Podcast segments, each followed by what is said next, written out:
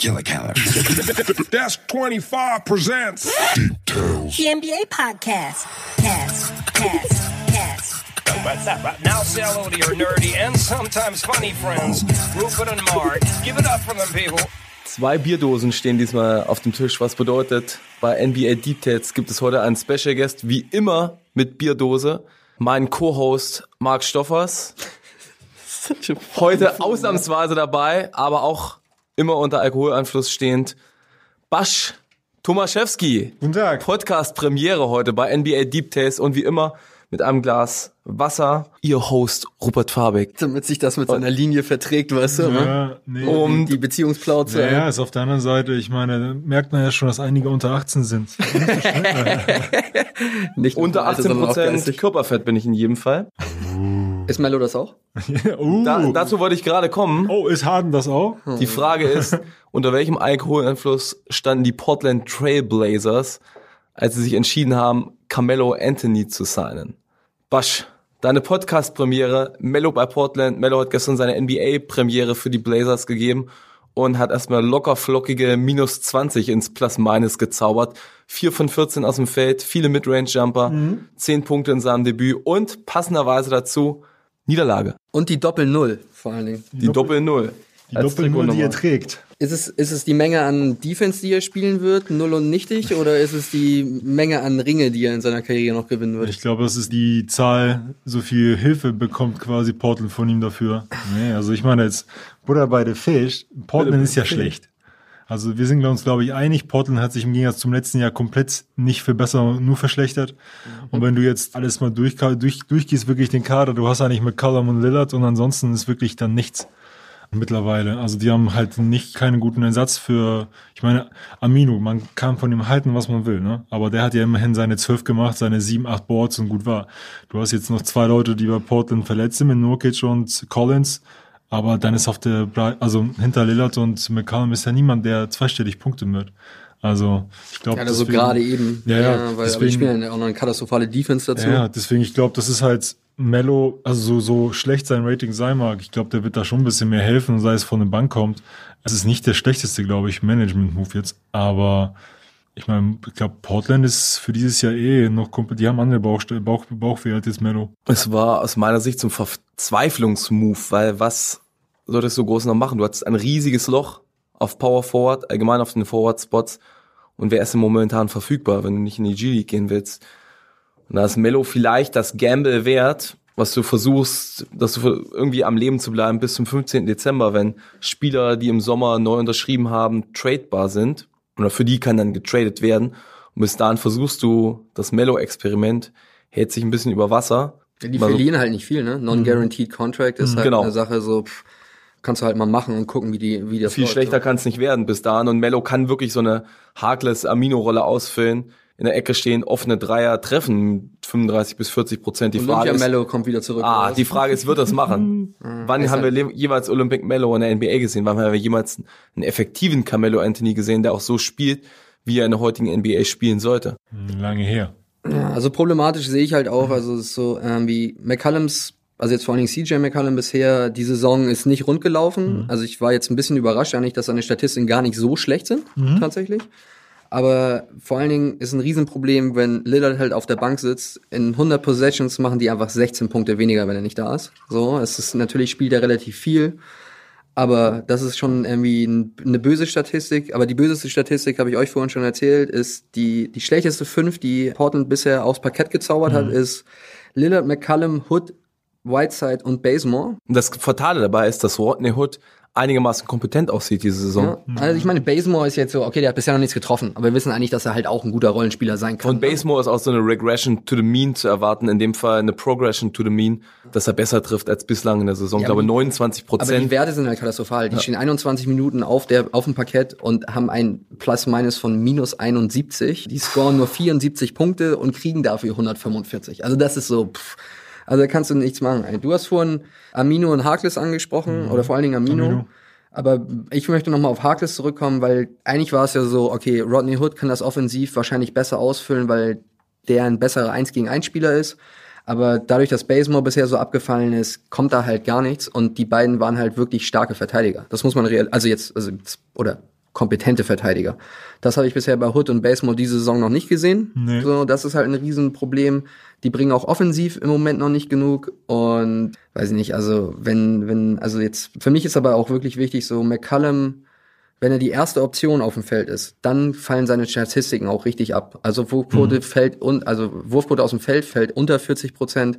Dann hast du irgendwie Dreier, auch Lillard, diese Saison bisher noch nicht überragend. Die beide kratzen gerade mal so an den 35 Prozent, wenn sie Dreier werfen. Okay, bei Lillard ist es so, ja gut, ich krieg den Ball bei sieben Sekunden auf der Shotclock und muss dann noch mal irgendwas kreieren. Das muss man halt immer mal so sehen. Und dann verlieren die halt Spiele, dann macht er 60 Punkte und die verlieren das Spiel, Spiel trotzdem. So. Und das ist einfach so, die sind einfach zu abhängig von ihren Stars.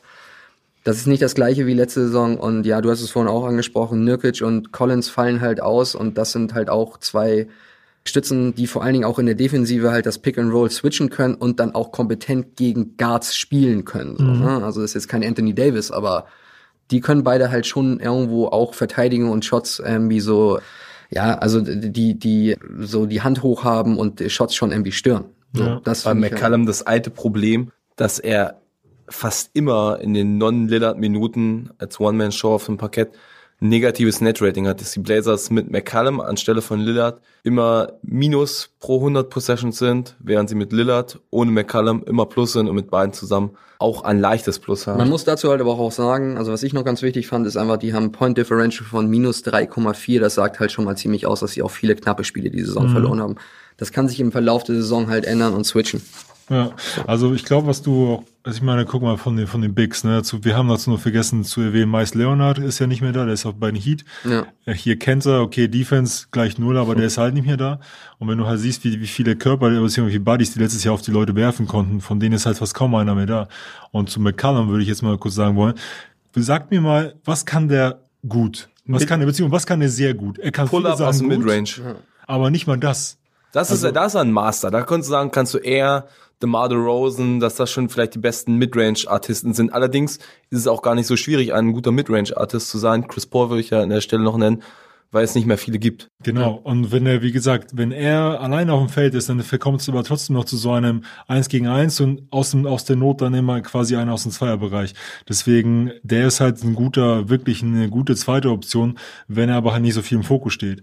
Deswegen, wenn wir das dann, und wenn wir jetzt noch auf die Minuten gehen, Lillard spielt irgendwie knapp 40 diese Saison schon mal, wenn er jetzt irgendwie nicht verletzt war und selbst McCallum, der spielt 38. Also da kannst du so gut sein, das ist ja so wie früher Mellow-Statistiken, irgendwann ist, wird die Handmenge verflachen bis im Laufe des, des, des Spieles und dann triffst du nicht mehr hochprozentig. Deswegen der, der Kader, und was, was du auch gerade gesagt hast, ich meine, Benz, Bensmore in Atlanta letztes Jahr viel, viel, eine viel, viel bessere Bank gewesen als jetzt und Whiteside, ich meine, da scheinen sich viele Geister, sprechen. vor allem alle sagen hier Contract Year und so weiter und so fort. Der Typ ist einfach, das ist eine keine Bank, selbst in einem Contract Year nicht. Also das ist eine prima Donna. Genau. Und, und also den kannst du da unten reinstellen und wenn er gut, wenn er wirklich mal Lust hat, dann spielt er einen guten Tag. Und dann hast du aber sechs, sieben Spiele, die folgen, wo er halt null, also der null Aggression hat. Der ist halt ein, und dazu ist er halt ein Lockerroom Cancer, so, ne? Mhm. Das ist halt einfach etwas, was ihn auch ausmacht. Er ist so ein bisschen Moodswing-mäßig unterwegs wie der Kollege Kyrie Irving. Das Problem ist nur, dass er halt dann nicht mit den Leuten spricht oder beziehungsweise er schreit sie halt an im. Ja. Endeffekt so. Und das hört man halt relativ häufig. Ich denke, das ist ein Problem, aber du hast vorhin auch angesprochen, mit den möglichen Trades, der ist auf jeden Fall ein Riesen-Trade-Kandidat. Wer ist denn für dich ein Trade-Kandidat in Richtung Trailblazers? Es wird ja immer wieder der Name Kevin Love mit den Blazers in Verbindung gebracht, seit zweieinhalb Jahren. Aber ich würde den zum Beispiel nicht holen. Ich würde halt versuchen, einen großen Wing zu kriegen oder für nächstes Jahr, kommt drauf an, wo man da steht im Dezember, 15. Dezember, da kann die Saison für die schon vorbei sein, weil es halt der Westen ist. Du, du So. fragst, du würdest ihn nicht holen. Die Frage ist bei den Blazers vielleicht, was willst du denn überhaupt noch machen als Blazers? Würdest du als Neil O'Shea, als GM der Blazers, versuchen, all in zu gehen in Richtung Meisterschaft? Die Blazers haben Meisterambitionen, solange sie Lillard und McCallum haben, deswegen haben sie das Duo nie gesprengt, waren letztes Jahr in den Western Conference Finals. Oder würdest du sagen, ey, wir sind fünften zehn, fuck it, es funktioniert nicht, wir haben keinen Trade auf dem Tisch liegen, der unser Team wirklich in einem starken Westen automatisch zu einem Top-3-Team machen würde. Blow it up, McCallum weg und wir schauen, was wir dafür kriegen können. Die Problematik, also ja, die haben ja im Prinzip, das ist schon mal ein interessanter Aspekt, weil die haben ja mehr in den Startlöchern mit Simons jemanden, der theoretisch die McCallum-Position einnehmen könnte, also jetzt auf lange Sicht hin. Die andere Frage ist, wenn du Whiteside abgibst, musst du wahrscheinlich Simons in dem Trade mit einbinden. Simons ist untradable Ja, sagen von den sie, Blazers gemacht Ey, worden im kommt drauf Sommer. an, was das Und Paket Simons ist ist wirklich gut. Und wenn du, ey, wenn du Whiteside abgibst, dann hast du ja Addition by Subtraction, indem du ihn loswirst. Dann kannst du ja nicht ein wirklich gutes Asset wie Simons abgeben, weil was, wen willst du holen, der es wert ist, einen wie Simons abzugeben? Aber sagen wir mal ehrlich, ein, ein von denen müssen sie irgendwann Ja, für mich ist abgeben. es in dem Fall Whiteside auf jeden Fall. Ja, aber Oder McCallum- du lässt seinen Vertrag auslaufen und dann ist es für mich ansonsten McCallum, eindeutig. Weil Lillard kannst du nicht abgeben. Lillard ist wirklich ein Top 10 Player, Top 10. Er ist halt auch der franchise nicht A plus, aber A-Level Superstar. Und das ist für mich ein Spieler, der kann als Komplementärspieler, als zweitbester oder 1B-Option eines Meisterschaftsteams herhalten. Das Problem, den was ich aber traden. sehe, ist einfach so, wenn du McCallum abgibst, jetzt vor allen Dingen so, dann ist halt Lillards Prime, kannst du für die nächsten zwei, drei Jahre vergessen. Richtig, das ist das halt große so Problem der. Blazers. Da sind sie Und wir haben ja schon mal letzte Saison gehört, dass er nicht zufrieden war, als wen wollten sie, wen haben sie noch getradet und er hat nachgefragt. Ach Gott, das war vor Jahren, als Ja, er Paul Allen genau. noch gefragt als Paul Allen noch lebte. Äh, Will Barton. Ja, genau. So, Will und, Barton. solch, und wenn das schon ihm sauer aufgestoßen ist, dann ist einfach nur so, okay, ich möchte irgendwo hingetradet werden, wo ich eine Meisterschaft gewinnen kann. Und das ist auch völlig gerechtfertigt in dem Moment. Gut, es gibt immer mal so eine, so eine Saison aus der Hölle. Die Saison ist es wahrscheinlich vielleicht bei den Blazers So soweit. ja. Aber das liegt halt auch daran, dass der Westen einfach so stark ist. Im, Im Osten könntest du dir das ohne weiteres erlauben, mit 15 zu starten. Du könntest dir auch erlauben, vielleicht sogar mit 7, keine Ahnung, 7, 18 oder sowas zu starten und trotzdem immer noch in die Playoffs kommen. So. Und das ist die Problematik. Ja, für mich ist das auch so ein Referendum über Kontinuität versus stetige Kaderveränderung. Die Blazers mit Denver eines der wenigen Teams, was die Mannschaft fast extrem lange so zusammengehalten hat. Die Blazers jetzt noch in, über langere Sicht gesehen größerem Ausmaß. Sie haben im Sommer einen kleinen Kader-Turnover gehabt. Ich weiß nicht, ob sich Kontinuität heutzutage in der NBA noch wirklich so auszahlt oder ob du in Zeiten von Player Empowerment, Player Movement, Trade-Forderungen nicht wirklich schneller am Abzugsfinger sein musst, was ein Trade angeht. Kontinuität über eineinhalb bis zwei Saisons zahlt sich sicherlich aus, weil die Mannschaft weiß, wie sie eingespielt ist. Darüber hinaus, Du brauchst ja die Peaks. Also du brauchst Ja. halt zwischendurch mal irgendwie einen Peak, wo man sagt, den, das hättest du nicht erwartet, so den Spieler. Weil man, man stellst, wie du es willst, du hast zwei gute und da, wie gesagt, jetzt ein Kader, ein Kader, der schlechter ist letztes Jahr. Ich meine, ich weiß noch, letzten paar Tage hieß es immer, Danilo Gallinari wäre auch ein guter Kandidat. Ich glaube, für die Spielweise auf jeden Fall. Du brauchst jemanden, der auch Pick-and-Pop macht, so wie Kevin Love, der irgendwann Dreier einschießen kann, aber ich weiß nicht, ob, ich glaube, Gallinari seinem vorletzten Vertragsjahr aber ich meine, Gallinari macht die jetzt auch nicht, nicht wieder zu einem, zu dem fünften, sechsten. nein, das ist Ja, auch kein ich Typ, wo du sagst, Gallinari der. Moving the Needle, der den Nadel Ja. jetzt in Richtung Meisterschaftskandidat bewegt. Ja, du hast wird sie ja- eher nur weiter in Richtung Mitte bringen, Weil Mittelfeld. ansonsten ist es wirklich so, du nimmst halt so, so ein irgendwie Gefühl, so, Schachspielen, aber du tauschst aus, aber nichts Besseres. Und das ist halt, was die Blazers in den letzten Jahren, finde ich, auch gemacht ich wusste haben. gar nicht, dass du Schachskills hast. Na klar, nicht nur, nicht nur, nicht nur Dame. Nee, aber ich glaube, die, die Blazers haben das letztes, in den letzten Jahren halt immer wieder Stanikanda, irgendwie St- Standardkader und halt statt zu gucken, wie kriegen wir das dritte oder vierte Piece, du tauschst halt immer wieder um. Und du hast dann deine zwei, zwei Gatekeeper, aber ansonsten halt nichts. Und im Westen geht's halt nicht mehr. Problematisch ist dabei halt auch einfach, Portland ist halt keine, also weißt du so, man kann alle zwei Jahre sein Team im Prinzip austauschen, wenn du jetzt in Los Angeles sitzt. Mhm. So, das kannst du halt nicht machen, wenn du in Portland sitzt. Portland ist aber eine schöne Stadt. Ist eine schöne Stadt, aber da Unterschätzte trotzdem Stadt. kein Free Agent hin. Ja. So, deswegen, das beze also das wäre bezeichnen, die letzten Jahre, okay, die hatten immer nicht viel Cap Space, aber die werden, wurden nie als Player in irgendeiner Free Agent. Nee, wer ist das größte Free Agent Signing der Blazers in den letzten fünf Jahren ey, gewesen? Keine Ahnung. Mo Harkless? Oder haben die den auch gedraftet? Maxi, maximal überall, überall Kopfschmerzen. Also ich meine, Amino, der hat nämlich vor zwei Jahren so viel Geld von dem bekommen und das ist so. Enes Kenter von der Resterampe. So, also da Vom kannst, du halt nicht, da kannst du halt nichts, ja, da kannst du halt nichts erwarten, sage ich jetzt mal so, ne? Aber ich denke, also es wird sich noch ein bisschen eintarieren. Also der Kader ist jetzt auch, also wir machen ihn jetzt gerade schlechter, als er wahrscheinlich ist, wenn die alle wieder an Bord sind. Ich weiß jetzt nicht, ob Nurkic irgendwann diese Saison nochmal wiederkommt, wird ja stark spekuliert. 22 vielleicht und- im März, April. Genau, und Collins, Aber in welcher Form? Collins haben die auch erst für, für März quasi angedeutet, deswegen. Ja, Schulter ist halt auch immer Großer, schwerer Spieler, Nokic, der von einer Beinverletzung zurückkommt. Ja, was kannst du da erwarten? Und an welchem viel. Punkt sind die Blazers da? Ja. Weißt du? So. Sind Aber 20, 40. Ich weiß es nicht. Also das, das wird sich halt zeigen. Und wie gesagt, der Westen ist so tief, das ist halt immer, immer ein Problem. Ja, mittlerweile. Also, Was wiederum kein Problem ist, um kurz mal, um jetzt das Thema auch zu wechseln. Was für ein eleganter Übergang. Ja, ich weiß es. Herr Stoff. Ab und zu, ey, Autor 35 Single, was soll ich sagen? Das ist so ein bisschen Werbung für ihn. Also Marc, um es nochmal deutlich zu machen, ist Buchautor, ist erst 35, sieht noch ganz passabel aus und ist, so und ist immer noch Single, aber er kann sich vor Anfragen kaum retten. Und? Das ist sehr begehrt. Und er trinkt nicht nur Dosenbier, sondern auch ab und zu noch Flaschenbier. Und auch ab und zu Rotwein. Aber um Ab und zu trinkt er auch zurückzukommen, Wir hatten vor, also letzte Woche haben wir über den Most Improved Player gesprochen, kurz mal.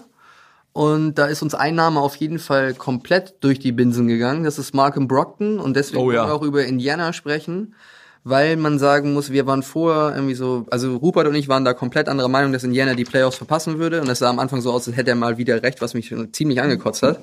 Jetzt sieht's natürlich ein bisschen anders aus, weil die Pacers eine ziemlich starke Serie hingelegt haben, was vor allen Dingen meiner Ansicht nach, also die, also die entscheidenden Punkte sind für mich Brocken, Brocken, Brocken, weil ich nicht erwartet hatte, dass der Typ an, als, als First Option eine, eine so starke Leistung hinlegt. Also es ist wirklich so, also ich dachte immer, Jalen Brown wäre auf jeden Fall ein sicherer Kandidat für den Most Improved Player. Jetzt ist es also der, der, der Frontrunner oder auch Pascal Siakam, aber Frontrunner ist auf jeden Fall Brocken.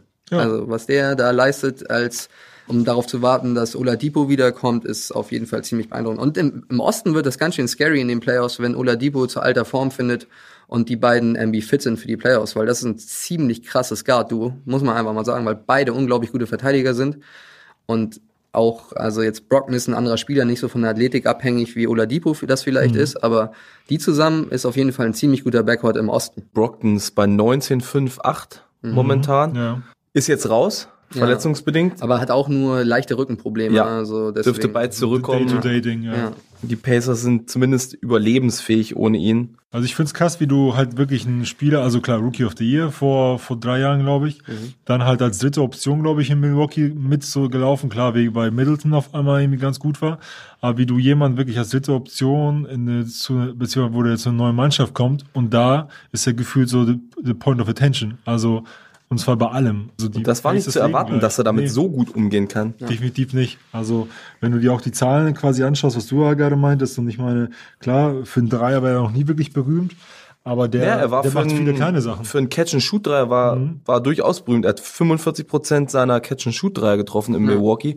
Das Problem ist, dass er nur 26% seiner Off-the-Dribble-Dreier getroffen hat und jetzt ist er ein, ein primärer Playmaker, nicht sekundär, der auch von Jannis Pässen lebt, der frei aus der Corner werfen kann. Jetzt muss er sich selber kreieren, was natürlich Einfluss auf seine Dreierquote hat, was allerdings trotzdem in einem relativ vergleichsweise geringen Ausmaß ist. Er hat eine viel höhere Nutzungsrate. Seine Nutzungsrate ist angesprungen auf 27, also 27 Prozent der Angriffe beendet er oder hat eine maßgebende Rolle. Und trotzdem ist seine Effizienz nicht nach unten gegangen, sondern er hat seine Effizienz gehalten, wenn nicht sogar verbessert. Und das ist relativ selten, dass ein Spieler einen sehr hohen Anst- Anstieg in der Nutzungsrate hat bei gleichbleibender Effizienz. Und das hätte ich nicht erwartet, dass Malcolm Brockton wirklich Borderline All-Star-Kaliber-Spieler sein kann, auch in dieser Führungsrolle. Also bisher ist er auf jeden Fall ein sicherer All-Star für mich. Ja. Also von den und wenn du schaust, guck mal, wir hatten jetzt von den 14 Spielen, die gemacht haben, er war nur bei zwei Spielen, war er Topscorer.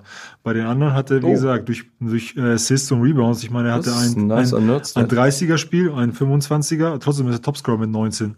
Deswegen, da machen die 8,5 des Assists quasi das auch aus, dass der Bonus dann quasi in Offense ab und zu mal mehr die erste Option ist. Aber dennoch, also ich meine, der 8-6-Start ohne, ohne Oladipo, ich glaube, den hätte in Indiana definitiv keiner zugetraut, auch nicht im Osten. Nee, also ich hatte das, also ich hatte gedacht, dass, also ich meine, ich bin ein Riesenfan von Nate McMillan als Coach, weil er auch einer dieser, dieser Coaches ist, die aus weniger mehr machen. So aller Quinn Snyder, aller Pop, irgendwie so, es fällt halt, er fällt halt irgendwie immer ein bisschen unter den Tisch. Vor allen Dingen, weil Indiana jetzt nun auch NBA-Peripherie ist, aller, allergleichen, auch wenn Indiana der bekannteste Basketballstaat von allen ist, aber die Pacers sind halt einfach im Prinzip wirklich, also die haben keine nationale Attention. Niemand von denen, die haben richtig wenige National Games so ist immer ein Problem, aber ich finde, also ich finde das beeindruckend. Also die finden halt auch immer wieder Leute, so die dann irgendwie dazu beitragen. Also ich meine, die haben jetzt TJ Warren geholt, wussten wir immer, guter Scorer, so, aber passt halt auch ins Teamkonzept für die. Einfach so, weil der halt auch jetzt zwar nicht die erste Option ist, aber immer seine Momente abwartet. War auch schon das eine oder andere Mal Topscorer in den Spielen. Hat wirklich mittlerweile mich ganz stark überzeugt. So. Also es war meiner Ansicht nach ein gutes Free Agent Signing für die Pacers. Ich habe nicht verstanden, warum die Suns ihn praktisch für nichts haben weggehen lassen. Ja, gut, das ist sowieso. Aber das sind halt die Suns. Das sind die Suns. Okay. Ey, wie gesagt, darüber müssen wir uns keine Gedanken machen. Wir, wir machen ja mal den Podcast über die schlechtesten Owner der NBA. Oh, ich freue mich jetzt schon. Das wird Drei Stunden James Dolan Special. Ja, und, und Robert Sava halt. Ja, ne? die beiden James Dolan ergeben versus sich auch Robert Sava. So, also das ist so, da weiß ich immer nicht so genau. Also ich bin halt, also ich bin wirklich überrascht. Ich bin auch, ich bin jetzt mal gespannt, weil Turner war ja auch verletzt eine Zeit lang. Da hat Sabonis dann halt die erste Geige gespielt. Sabonis ist übrigens auch ein, ein sneaky Kandidat für Most Improved Ja. Player. War aber letztes Jahr auch schon. Ja, Ja. deswegen, also das ist immer so. Aber das ist, wird jetzt wieder interessant sein, ob Turner und Sabonis zusammen koexistieren können oder ob Turner, weil der ist ja jetzt Free Agent nächstes Jahr, oder ob der einfach dann geht. Die Antwort haben wir ja eigentlich schon. Sie können koexistieren. Sie können auch solide koexistieren. Sie können aber einzeln noch besser existieren. Wen, wen, würdest du, wen würdest du behalten, wenn du könntest? Ich war lange, lange Zeit ein großer Turner-Fan und habe immer gewartet, wann kommt der Sprung bei Turner, wann kommt der Sprung bei Turner, wann kommt der Sprung bei Turner. Er ist ein großer Spieler, der Stretch Fünfer eigentlich fähig sein kann. Ist ein super Rim Protector. Sehr guter Ringbeschützer, aber irgendwie kommt nie wirklich der Sprung. Er ist verletzungsanfällig.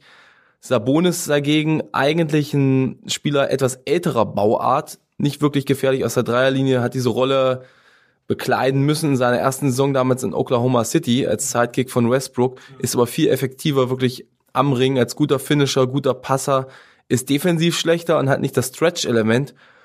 Momentan muss man sagen, ist Sabonis der bessere Spieler. Also Sabonis ist ein überragender Pick-and-Roll-Spieler Ja. auch. So, ne? Also erstmal seine Blöcke dazu, aber auch, also wie du schon sagst, er ist ein guter Finisher, aber es geht auch einfach darum, der findet halt immer diese kleinen, Lücken. Die, diese kleinen Lücken, die Ja. du halt brauchst, um unterm Korb, also da Ja. rechtzeitig auch, auch vom, von dem, vom Rhythmus her ist es halt eine andere Geschichte. Du denkst immer, okay, er wirft jetzt, dann wirft er eine halbe Sekunde später. Er wirft jetzt, nee, dann ist es eine halbe Sekunde früher. Ist halt sehr, sehr schwierig einzuschätzen. um die Frage von Basch zu beantworten, wen ich behalten würde.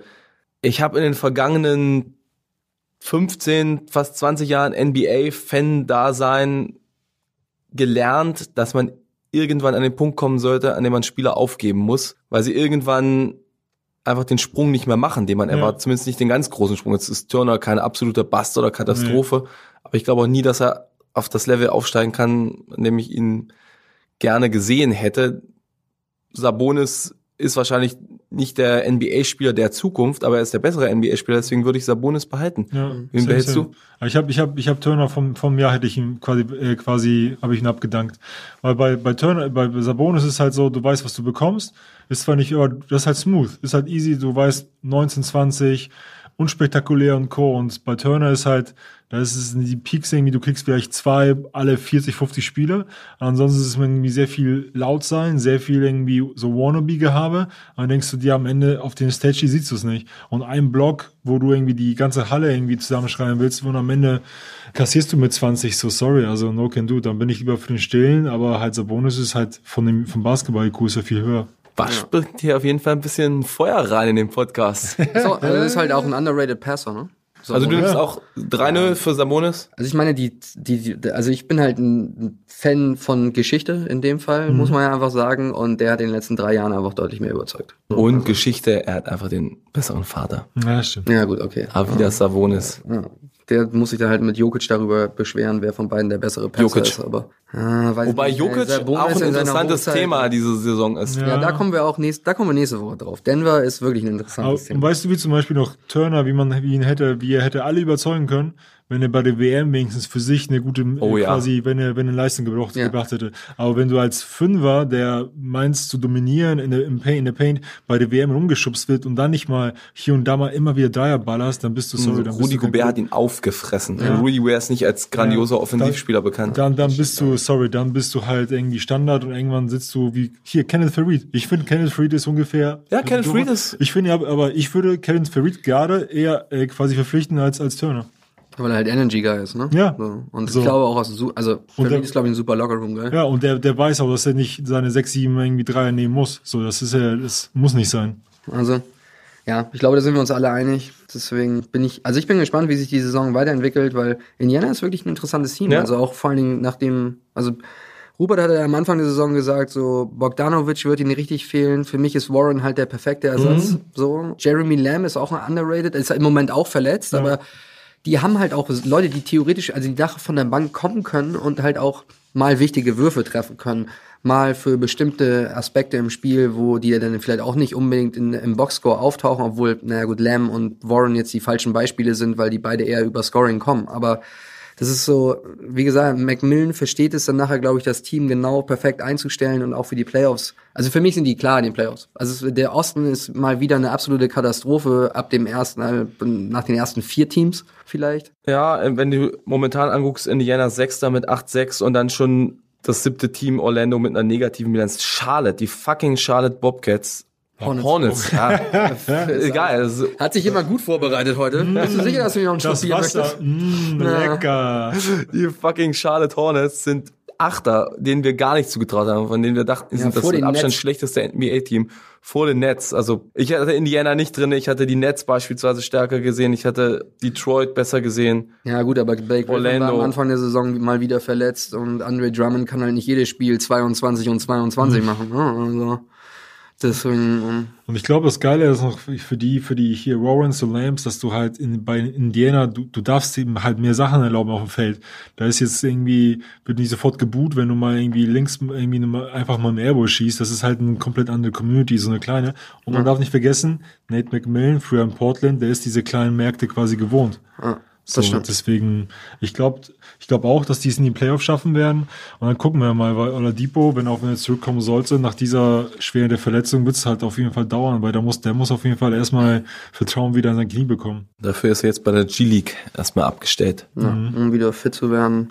Aber wo wir gerade dann, also bevor wir jetzt gleich zu James fucking Harden kommen, würde ich nochmal sagen, kümmern, kümmern wir uns kurz um den Tabellennachbar von Indiana. Du hast es gerade schon angesprochen. Orlando ist auf, dem, auf Platz 7.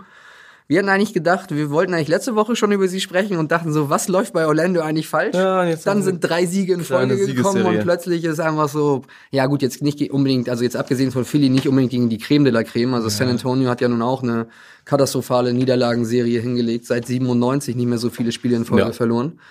Und es sieht auch nicht so danach aus, als wenn da wirklich Besserung kommen würde in nächster Zeit. Aber gut, musst du halt auch erstmal gewinnen. Gegen die Wizards, naja, ist jetzt nicht unbedingt ein Sieg, dem, wo man, den man irgendwie feiern könnte, als wenn man eine Meisterschaft gewonnen hätte. Aber ich dachte eigentlich, da, also ich wollte schon sagen heute, ja, da läuft einiges falsch. Und ich wollte eigentlich fragen, ob Aaron Gordon, ob der Aaron Gordon Trade jetzt endlich passiert. Oh, bitte. So, also ich bin immer noch ein Fan davon. Aber was habt ihr jetzt so in, den letzten, in der letzten Woche gesehen, was bei Orlando einfach besser läuft? Ich, ich lasse jetzt mal Rupa den Vortritt. Was bei Orlando besser läuft dieses Jahr oder in den letzten Spielen, ja, ich würde sagen, was bei Orlando allgemein das große Problem ist, da gab es neulich einen sehr schönen Artikel auf The Ringer, der eigentlich meine Beobachtung der letzten Jahre nochmal bestätigt hat. Was brauchst du heutzutage, um in der NBA erfolgreich zu sein? Ist es wichtiger, dass du eine gute Offense hast oder ist es wichtiger, dass du eine gute Defense hast? Und ich habe gesagt, inzwischen ist es wichtig, 65% Offense zu 35% Defense. Das ist klar, du brauchst eine Top 10 Defense, um wirklich am Ende eine Chance in der Meisterschaft zu haben, aber noch essentieller brauchst du eine Top 10 Offense. Und bei Orlando in den letzten Jahren ist das Problem, dass sie einfach eher eine gute Defense haben als eine gute Offense. Was an der Kaderkonstruktion liegt, Liegt aber auch am Coach, ne? auch am Coach, jetzt einen sehr defensiv orientierten Coach, aber in den ganzen letzten Jahren hatten sie ja, wie viele Coaches hatten sie? Sechs Trainer in sieben Jahren? Steve Clifford, der Einzige, der das länger als ein Jahr durchgehalten hat. Po- Points per Game, vorletzter in der Liga. Ja, Ja.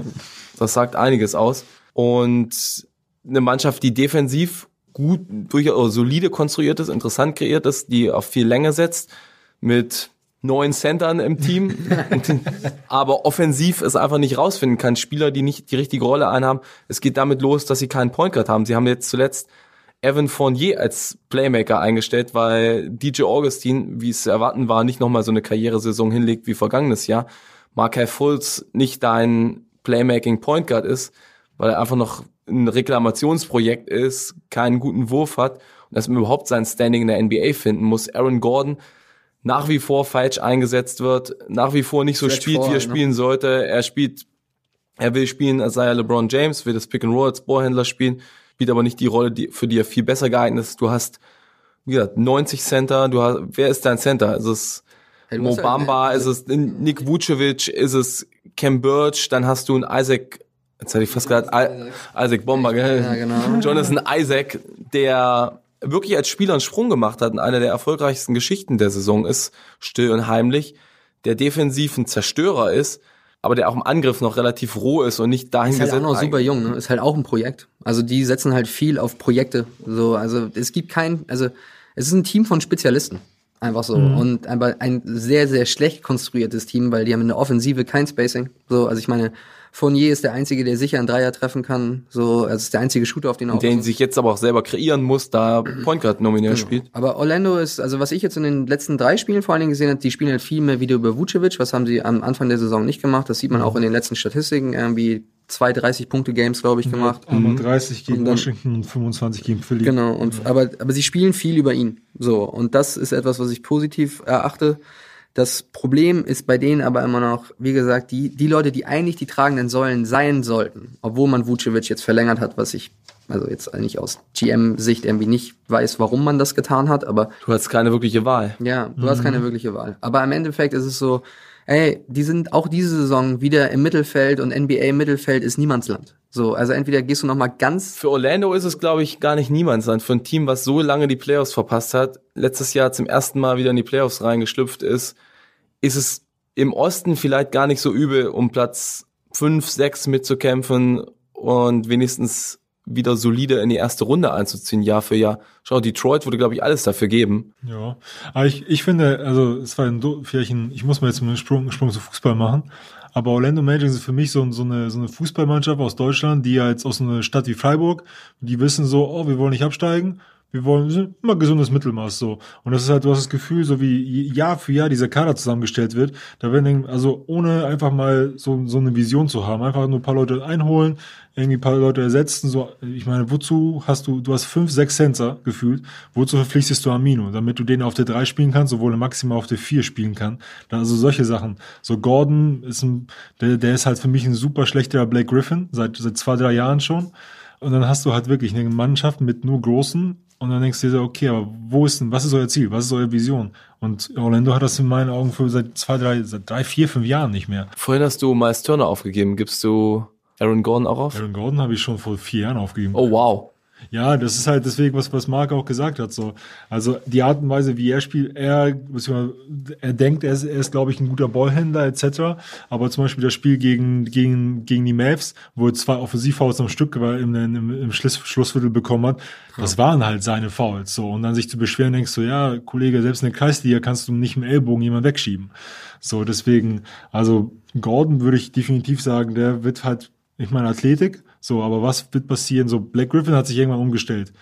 Sei gut das, aufgrund der Verletzung. Genau, aber sei dahin, ob er super toller irgendwie Spieler ist, aber der ist halt auf dem Level, finde ich, wie Kevin Love vielleicht so. Gordon wird nie im Leben auf dieses Level kommen. So, wenn er seine Athletik in den nächsten drei, vier Jahren irgendwie ein bisschen sagt, so der hat, der, der schießt zu viele Dreier in meinen Augen, der macht irgendwie sechs pro Spiel. Digga, wo? Wieso? Wieso machst du das? Du hast nicht, gar nicht die Berechtigung dafür, finde die, ich. die Chance, die ich bei Gordon sehe, weil ich habe ihn noch nicht ganz aufgegeben, die Chance, die ich halt sehe, ist, dass er so ein, so ein Poor Man's Draymond Green werden kann. Der hat jetzt nicht das, die Playmaking Ability. Ja. Was aber er die kann- defensiven, das defensive Genau, Potenzial hat er aber was er definitiv. zum Beispiel auch hat, ist die Option, was er also auch die Option hat, ist dieses, okay, ich spiele Pick and Roll 3 gegen 3 gegen 2 oder 4 gegen 3 Situation. Dafür ist sein Passing gut genug, vor allen Dingen auch die Alley-Oops, die man ab und zu von ihm sieht, die Pässe, die er auch spielt. Die Option ist da, dass er jemals irgendwie eine Offensive da irgendwie laufen lassen kann, so wie Draymond es macht, da top of the key, wartet darauf, dass einer der Shooter frei wird. Das sehe ich niemals, weil er diese Pässe einfach nicht erkennt. Aber dass diese, diese schnellen Entscheidungen in der Zone oder an der Freiwurflinie, von da aus, da, das kann ich halt sehen. Aber ich sehe halt einfach nicht, dass aufgrund, wie, wie ihr schon gesagt habt, die neuen Center, die da sind, dass er jemals in dieser Position in Orlando spielen wird, weil man einfach nicht, also ich werde nicht die, also die Entwicklung wird da einfach nicht da sein. So, und da muss man halt, und das ist ein Problem vom Management, da muss man wirklich irgendwie reagieren, um jemals irgendwie das, das Potenzial von Spielern da ausnutzen zu können. Also ich meine, wenn ich jetzt mal sage, okay, ich würde Mo Bamba tr traden, Mhm. also nicht, weil ich ihn jetzt, also weil ich den als schlechten Spieler sehe, aber der, den braucht man da nicht. Der, der, wird, äh, der wird versauern. Genau, Vucevic ist halt die Option, aber du musst halt einfach Isaacs und Gordon. Das sollte deine Zukunft da sein, wenn du Gordon nicht traden willst. So, das sind die Leute, auf die du setzen musst und deren Entwicklungen sehen musst. Und dann irgendwann kommt vielleicht Markel Fultz mal hinterher. Da, das jetzt wirklich passieren wird, kann ich nicht genau sagen, aber man sieht diese Saison ja schon Ansätze, weswegen er mal der Number One Pick war. Würdest du, würdest du Gordon gegen McCollum traden? Anderer Trade, der gerade wirklich auf dem Tisch liegt, Würde ich überlegen, ja. ist, dass Orlando Interesse hat, Berichten zufolge an DeMar Rosen. Ich würde an San Antonio Stelle den Trade sofort machen, egal wer auf dem Gegenwert auf dem Tisch liegt, weil DeRozens Vertrag läuft aus. Die Spurs seit, seit sie ihn haben mit DeRozan auf dem Feld immer schlechter als ohne ihn. An Orlandos Stelle, was willst du mit DeMar Rosen? Deine Offensive ist ohnehin ein Problem. Jetzt holst du dir einen Midrange-Artist rein, der auch nicht wirklich das moderne Spiel verkörpert. Ja, also ich, gut, für Orlando ist es halt ein bisschen Box-Office, ne? So nach dem Motto, das ist ein, ein ausgewiesener All-Star, der jetzt auch, er hat ein gutes Standing in der Liga. Ich finde ihn auch gar nicht so schlecht, aber klar, Analytics-mäßig ist er eine Katastrophe irgendwie. Aber wie gesagt, das ist halt jemand, der vielleicht auch in engen Spielen, das war auch etwas, was Orlando, wo Orlando letzte Saison und auch diese Saison wieder ein Problem hat, ey, wer ist sein Finisher am Ende? Und der könnte das theoretisch werden, jetzt nicht in den ganz großen High-Profile-Games, vor auch nicht in den Playoffs, aber in der Regular Season kann er dir gegen, keine Ahnung, in einem, in einem Back-to-Back-Game von Milwaukee kann er dir zum Beispiel das Spiel unter Umständen mit dem, mit dem, Last, äh, mit dem Buzzer mal gewinnen. So. Ja. Also Four- Fournier, wie gesagt, den finde ich, also das ist für mich der Finisher, wenn ich jetzt über Orlando nachdenke. Ja. Also es ist halt nicht nur aus der Nationalmannschaft, der ist halt abgebrüht so, ich glaube 29, 30. Und, das, und wenn du halt über ihn nachdenkst als Finisher, obwohl er eigentlich in jedem passablen anderen Team vielleicht die dritte Option Ja, das wäre, ist für mich das, ist große krass. Problem. Wenn Ja. da Evan Fournier dein Go-To-Guy ist, der ein solider, guter Spieler ist, Mhm. Ja. aber ich glaube, mir fallen 50 bessere NBA-Spieler als er ein. Aber der kann, 100. der Wenn Andrew Wiggins nicht dabei ist. Top 100. hey, vergiss Mo Wagner nicht. Ja, das stimmt. Obwohl der sich auch gemacht hat. Aber, Ja, Play aber wenn wir kurz mal, ich mache dann auch mal, noch mal wieder den, den Übergang. Ich denke, Orlando haben wir so ein bisschen vernünftig abgehandelt. Jetzt bin ich, Äh, bin ich gespannt, wie du den Übergang machst. äh, vernünftig abgehandelt wurde eigentlich in den letzten Jahren James Harden. So, in der Art und Weise, wie seine Offense ist. Ich dachte tatsächlich, dass es dieses Jahr wirklich ein bisschen stagnieren würde. Ich krieg einen besseren Übergang hin. Die Orlando Magic, und wir kommen jetzt zu einem Magier, zu James Harden. Ja, aber nicht in den Playoffs. Und daran sprechen ja nicht über die Playoffs. Nee, aber daran wird Harden guter. gemessen mittlerweile. Also du, das ist so bei ganz vielen Spielern oder auch bei ehemaligen auf die Spielern ist so. Season. Ja, genau. Also das ist mir egal. Wir wissen, was für ein Magier er ist. Er ist wirklich ein Magier. So, also, aber das, was er jetzt bisher abgeliefert hat, vor allen Dingen nach fünf eiskalten Spielen, Mhm. jetzt trotzdem 39,2 im Schnitt zu haben, ist halt schon wahnsinnig. Da ist meine Frage, macht er die 40 voll dieses Jahr? Nein. Nein? Nee, bin ich bei Rupert, weil da würde ich fast schon sagen, guck mal, gegen wen die in letzter Zeit gespielt haben. Und da haben wir die Portland, Minnesota, Indiana, Clippers, New Orleans, Chicago. Das sind halt keine Teams, wo man sagt, da war auch wirklich eine. Und gebetet, wenn du den Clippers jetzt nur Paul George gibst, auf einem Bein, dann kommt Harden nicht auf seine, nicht auf seine Punktzahl. Also da kommen jetzt, also wieder die ersten elf Spiele, die, die die Rockets gemacht haben, das waren wirklich nur drei Gegner, wo ich sagen würde, das ist vielleicht fair enough, da ist eine gute Deepest, denn alles andere ist einfach nur wirklich 20 bis 30 Plätze. Ja, für mich Harden aus dem Grund nicht. Also zum einen, wer hat die 40 geschafft in der NBA-Geschichte? Will Will Chamberlain. Will, Will The Chamberlain. only one. Und Zweimal. allein aus dem historischen Kontext her kann ich es mir ganz, ganz, ganz schwer vorstellen, dass, dass man das nochmal schaffen kann, weil es ist einfach nur zweimal in der NBA-Geschichte bislang passiert. Dann spielt er immer noch mit einem Typen zusammen, der Russell Westbrook heißt, das zweite Kontraargument, der auch viel den Ball beansprucht, auch teilweise zu Recht, teilweise, der auch seine Würfe nimmt. Und drittes Argument dagegen, ich könnte mir vorstellen, dass eventuell die Houston Rockets und James Harden daraus gelernt haben, dass es nicht immer clever ist, ihn eine so unfassbar große Last tragen zu lassen während der Regular Season für 82 Spiele, weil das immer wieder ein Problem war, dass Harden in den Playoffs regelmäßig ausbrennt, weil er in der regulären Saison einfach schon zu viele Kohlen gelassen hat. Wir sind gerade bei 38 Minuten pro Spiel. Ja. Ja, also Und bei uns Der ja, 40 Würfe im Schnitt nimmt im äh, Der- Gefühl. in, Ja. einem- in einem 15 Dreier pro Spiel. Argument pro Harden kommt über 40 sind die Wurfquoten. Die sind immer noch nicht gut. nicht gut sind. 42 Prozent aus dem Feld. Was ist da von der Dreierlinie? Ist ja, glaube ich, auch bei 34 oder? 32 Prozent. 34. 34 Prozent. Das ist jeweils zwei Prozent unter seinem Karriereschnitt bei den Houston Rockets. Wenn er den kriegt, dann sind die 40 absolut realistisch, aber ich kann mir nicht vorstellen, dass er einfach nochmal so eine hohe Last trägt und dass er, also die historische Gruppe fehlt mir einfach. Also bei mir ist es halt auch eher so, ich glaube nicht, also letztes Jahr war das ja einfach gezwungen, dass er das machen musste, weil halt Riesenverletzungsprobleme. So dieses Jahr wahrscheinlich werden die wichtigen Stützen, also wenn es, also ich klopfe mal ganz kurz auf Holz, also wenn die wichtigen Stützen werden dann wahrscheinlich vielleicht nicht so extrem ausfallen, dass Capella für 20 Spiele fehlt. Chris Paul ist sowieso nicht mehr da. So, Westbrook ist jetzt nicht unbedingt dafür bekannt, dass er lange ausfällt. Normalerweise, außer es passiert wieder irgendwas mit seinem linken oder rechten Knie. Das wollen wir auch nicht hoffen. So, dann, dann PJ Tucker. Was sie halt haben, die haben halt einfach nur eine richtig gute erste Fünf. Und was, das, was danach kommt, ist halt echt problematisch. Ja, allein schon aus dem Grund, weil, wenn ich überlege, so wie viel, wie viel die auf PJ Tucker immer Wert legen, habt ihr diesen Layup gesehen, den er Oh mein wo ich, Gott. Wo, wo ich hab, wo ich, äh, ohne Witz dachte mir so, ist die überhaupt gesprungen? Und ich meine, der ist 34. Warum dankt der Typ das Ding nicht, habe ich mich gefragt. Geht, glaube ich. Also ich, ich persönlich würde sagen, PJ Tucker ist gerade eigentlich gefühlt noch in aller Munde, wegen seinen ganzen Sneaker-Nummern. So, und wenn, du bei, wenn, wenn du seine Werte anschaust, der, der macht keine 10 Punkte mehr im Schnitt. Ist irgendwie seine 34 Minuten auf dem Feld. Er ist immer noch einer der toughsten und vielseitigsten Defender, das muss Genau, aber das ist, jetzt macht er viele durch sein, sein Geschick und sein Know-how aus. Nur klar, wenn er jetzt seine 34 Minuten pro Spiel spielen wird, der wird halt peu à peu im Laufe der Saison, der wird er auch noch Du, ich sehe in den Playoffs gegen Teams wie die Clippers oder die Lakers auch nicht durchkommen. Bei, bei den Clippers so, nur einer kann Kawhi verteidigen, nur einer kann Paul George verteidigen. Bei den Lakers, er muss zwangsläufig wahrscheinlich irgendwann auch Anthony Davis verteidigen und Ja. auch das traue ich ihm nicht Also zu. ich bin der Meinung, zum Beispiel Eric Gordon, der wird keine Saison haben wie letzte Saison nochmal. Der wird Gordon auch eine ganz schwache Saison, Deswegen, jetzt erstmal verletzt, ein Ja, paar Wochen raus. Paar Wochen Und, raus. und wenn gefühlt deine dritte Option im Angriff Capella ist, der maximal deine irgendwie deine Putbacks dank machen kann oder hier mal ein Layup, dann dann hast du halt so ein wirklich zweiköpfiges Monster. So das ist halt einmal, das sind einmal Lillard und McCallum nur einmal auf Steroide gefühlt. So. Ja, das eine Monster ist aber auch eins, das sich gerne mal selber verletzen kann. Genau. Und dann, und dann ist es eigentlich gefühlt so, du weißt, die sind auf dem Level, aber irgendwann kommt von 0 auf 100 so nicht eine Stagnation, sondern die fallen von 0 auf 100 runter. Und das sehe ich bei den Rockets jetzt auch. Ich meine, Guck dir, aber da guck dir den Kader mal an. wie- Du hast es ja gerade hier vor dir liegen. Von der Bank kommen Austin Rivers, Ben McLemore, Isaiah Hartenstein, Chris Clemens, Ryan Anderson, Tyson Chandler. Ryan Anderson, den sie gestern entlassen haben. Ah, ja, richtig. Der ist nicht mehr da, stimmt. Tabo Ce- Cephalosha. So, was, wo soll da irgendwo Scoring herkommen in einem Playoff-Spiel, wo weder Harden noch Westbrook irgendwie funktionieren? Das Und das wird garantiert vorkommen. In Ja. einem Spiel oder zwei Spielen werden die in der Serie eiskalt sein. Bei Westbrook kannst du drauf zählen, 100 Pro. dass er Spieler, Spieler davon haben wird. Und auch Harden wird wahrscheinlich nicht sieben Spiele lang auf Harden-Level spielen. Aber wenn wir schon über Harden spielen in seinen historischen Zahlen, die er auflegt, ist das gerade ein ganz bisschen negativ weggekommen. Daryl Morey hat schon letztes Jahr gesagt, Harden ist der beste Offensivspieler aller Zeiten. Jetzt hat er es vom letzten Jahr nochmal getoppt. Geht ihr d'accord? Ist James Harden der beste Offensivspieler oder der beste pure Scorer aller Zeiten, Playmaker, Defense-Manipulator? Also für mich ist er der beste Offensivspieler seit 2015.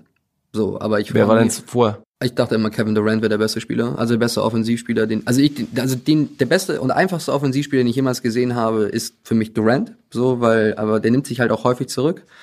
So, Harden, wie gesagt, ist ein Magier, aber er, aber er profitiert halt auch von der Art und Weise, dass die Defense immer weicher wird, oder beziehungsweise Refs halt viel mehr den Offensivspielern den, the benefit of the doubt geben bei Calls, außer jetzt in den Playoffs. So, wir wollen, wir wollen nicht bestreiten, dass der Mann unglaublich viel Skill hat. Also es macht auch wirklich, also ich kann mir nicht viele Spiele, ich kann mir nicht, nicht zwei, drei Spiele hintereinander von Harden angucken, aber wenn ich weiß, ey, Houston spielt heute mal gegen jemand, wo das defensive Matchup auch da ist, sagen wir so, Alter, die Leute tun mir echt ein bisschen leid. So, also es ist beeindruckend zu sehen, was der da am Ball macht, die Sidesteps, Dreier, die Stepback-Dreier, wie auch immer, wie er es immer schafft, auch irgendwie so, so, da Kontakt aufzubauen, ist auch beeindruckend, ob man das jetzt irgendwie mag, dass er faul schindet oder nicht. Gut, das kommt, aber das ist halt auch ein Talent. So, aber für mich äh, wird er nie der beste Offensivspieler. Dafür mich aber zu sehr Michael Jordan gepolt. Und das liegt einfach daran, wenn Jordan jetzt in dieser Zeit spielen würde und das gleiche, äh, die gleiche Usage Rate hätte, da gehe ich mit Jalen Rose d'accord und sage, der würde 50 machen. Würde Also also ich also bin das ist ja meine persönliche Meinung. Kein Fan oder ich bin ja eigentlich Feind von All-Time-Vergleichen, weil für mich die Äras zu unterschiedlich sind. Ja, das- Allein wenn du fünf Jahre zurück so Das ist super zurückschaust, schwierig, ja. kannst du gar nicht mehr vergleichen, wie sie heutzutage spielen. Ich glaube, James Harden ist in gewissen Kategorien der beste Offensivspieler aller Zeiten. Er ist wahrscheinlich der effizienteste Offensivspieler aller Zeiten, weil er aufgrund der Analytics nur die effizientesten Würfe nimmt. Er nimmt nur Korbleger, Freiwürfe und Dreier. Und wahrscheinlich dahingehend wirklich gab es selten einen so effizienten Offensivspieler. Du kannst aber nicht sagen, also der Beste aller Zeiten ist, du hast früher Will Chamberlain gehabt, der irrwitzige Werte aufgelegt hat gegen eine natürlich viel schwere Competition, was aber nicht ihm anzukreiden ist. Du hast einen Jordan gehabt. Das erste der, Unicorn, ne? Ja, Jordan gehabt, der alle Scoring-Rekorde gebrochen hat, die es irgendwie zu brechen gibt. Du hast einen Kevin Durant, der wahrscheinlich der beste pure und unverteidigbarste, gibt das Wort? Oder Ja. schwerstens verteidigende Scorer Wir geben dir das jetzt Ja. einfach mal. Ja, aller. Zeiten ist, als Seven-Footer, der auf jeden erdenklichen Weg punkten kann. Du hast wahrscheinlich auch einen LeBron da, der die Offensive oder das Spiel auf den vielseitigsten Arten beeinflussen kann, wie sonst niemand.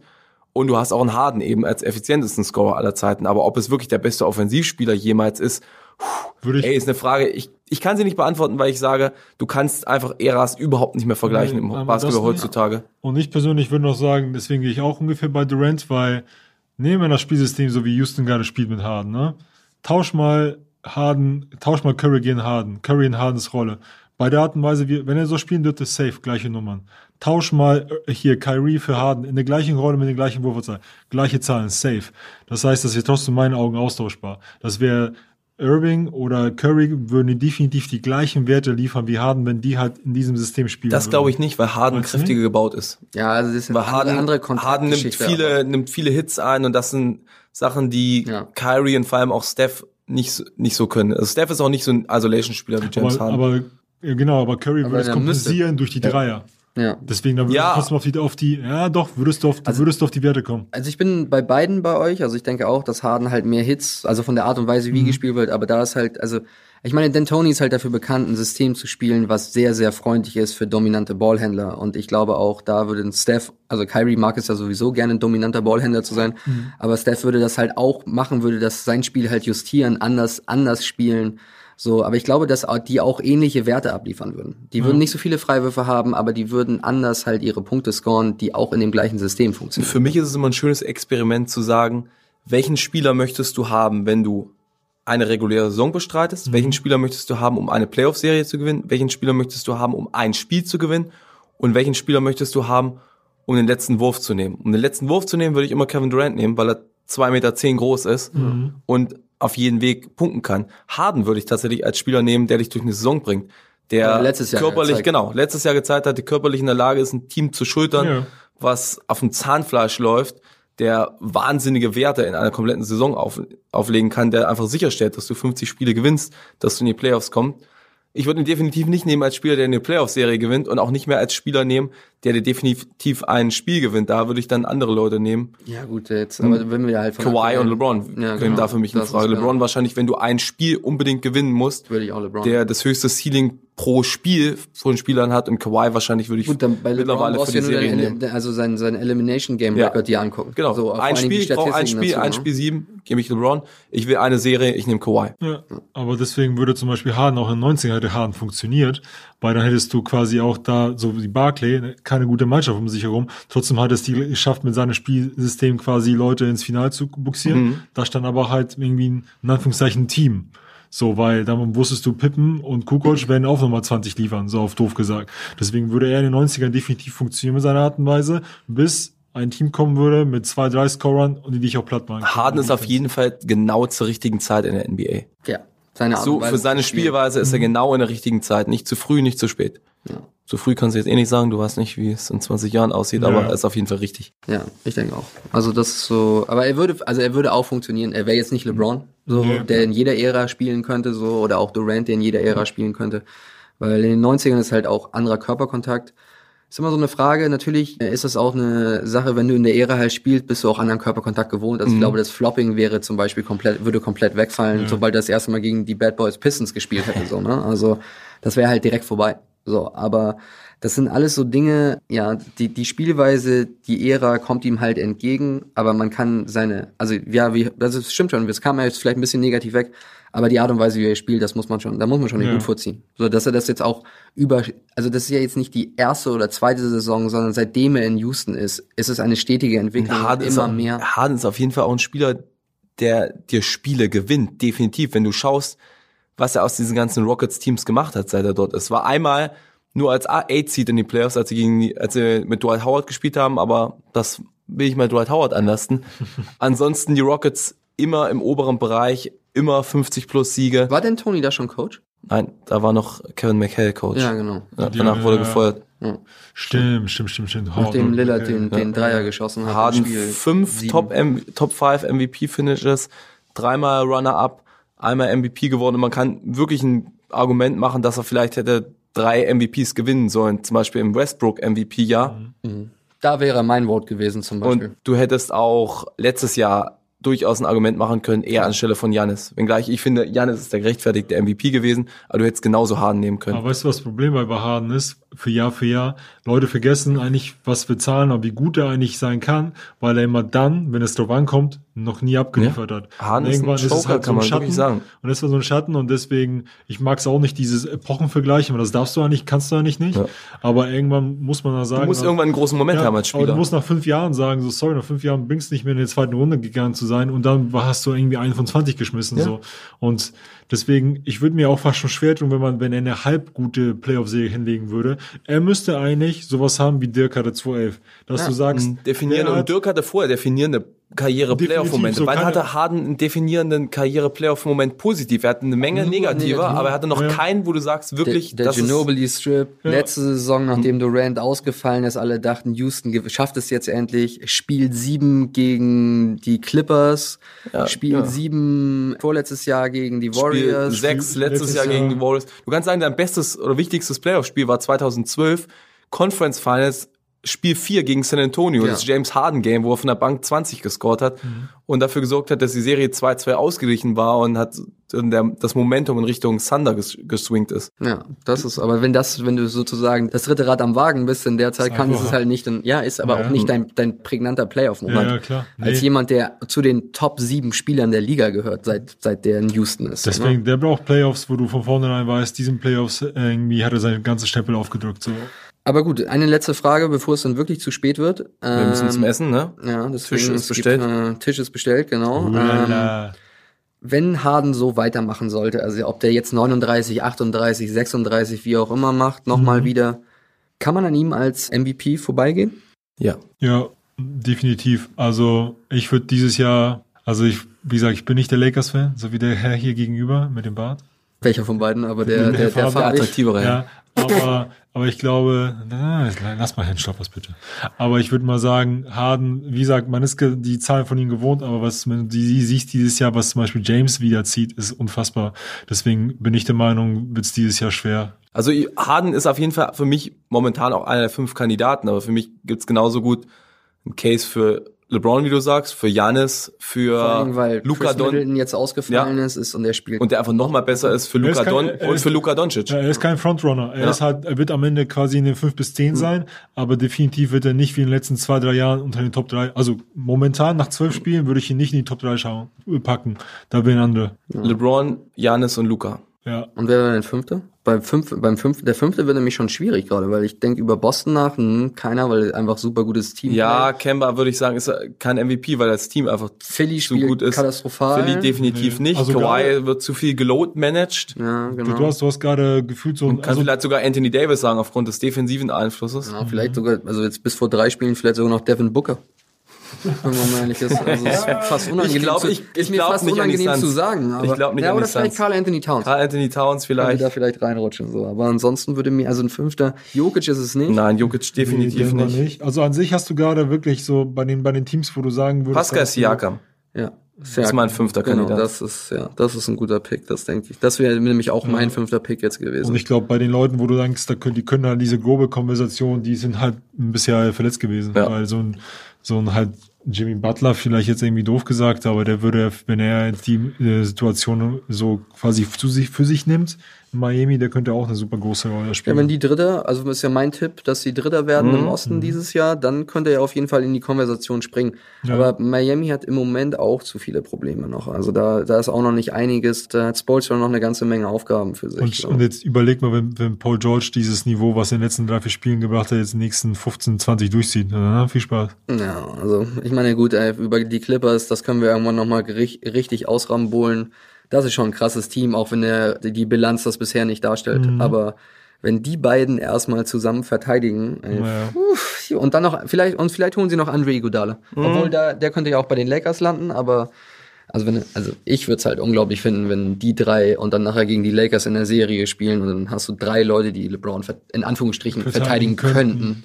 So, Könnten. Aber Konjunktiv. Ich, ich glaube aber, Iguodala wird dieses Jahr nicht mehr spielen. Dieses Jahr 2019? Mit, mit, mit der kein, mit der kein Also die ganze Saison nicht, 2002 ab 220 Ga- auch? ganze? Ich, Saison. nein, ich glaube, entweder einigen sich mit Memphis auf einen Trade oder auf einen Buyout irgendwie. Ja. Iguodala wird nicht aus den Iguodala ist einfach zu entscheidender, wichtiger Spieler. Aber bevor wir hier unser Zeitlimit komplett überschreiten, Basch, es war mir eine Freude. Du wirst auf jeden Fall dieses Jahr nochmal spielen bei uns im Podcast. Oh. Gerne jederzeit. Du hast dein, Abgeliefert. ja, Du warst hier Brogdon heute. überstanden. Ich war Mark Brockton. Ich habe so wie gesagt. Du, ja, du war, ich würde eher sagen, du hast Dwight Howard, du hast dich hier im Probetraining durchgesetzt. Aber Am Ende muss es immer noch so, Diss so geben. eine also. schlechte Frisur traust du mir zu, Ja. der jetzt hat. Du hast einen besseren Leumund als Dwight Howard. Äh, Was? Redet wieder Ah, Schwachsinn. okay. Er hat wieder zu viel, er hat wieder zu viel Twitter gesuchtet heute Oh Morgen NBA. Gott. Ja. Na gut. Deswegen will ich nicht weiter kommentieren. Marc, Okay. du wirst dafür sorgen, dass Basch auch regelmäßig etwas von deinen ganzen Alkoholvorräten abbekommt. Ich glaube eher andersrum. Eigentlich hat er mir das Bier mitgebracht. Ah, okay, ja, ja gut. Das war nicht meins. Ey. Was du, sonst du sollte man dir auch unterstellst mir hier immer Dinge. Ja. Du bist doch, äh, du bist Nee. doch Journalist. Ey. Was ist da eigentlich los mit dieser ein Po- journalistischen ein Po- Sorgfaltspflicht? Ein Podcast ohne Bier kannst du vergessen. No chance. Okay. Na, Das kriegen wir schon hin. Ich werde es mir merken. Da machen wir keine Gedanken. Wenn er nicht Auto fahren müsste, dann würde er vielleicht auch mal an, an so einem Bier nippen. Aber wir wissen ja, wie schnell er betrunken wird. Ja, stimmt. Deswegen, also, wie wir dann immer am Ende sagen, see you nerds, bis nächste Woche. Basch, dein Abschlussstatement. Hatte Tschüss, ne? Halt, tschüss. Au revoir.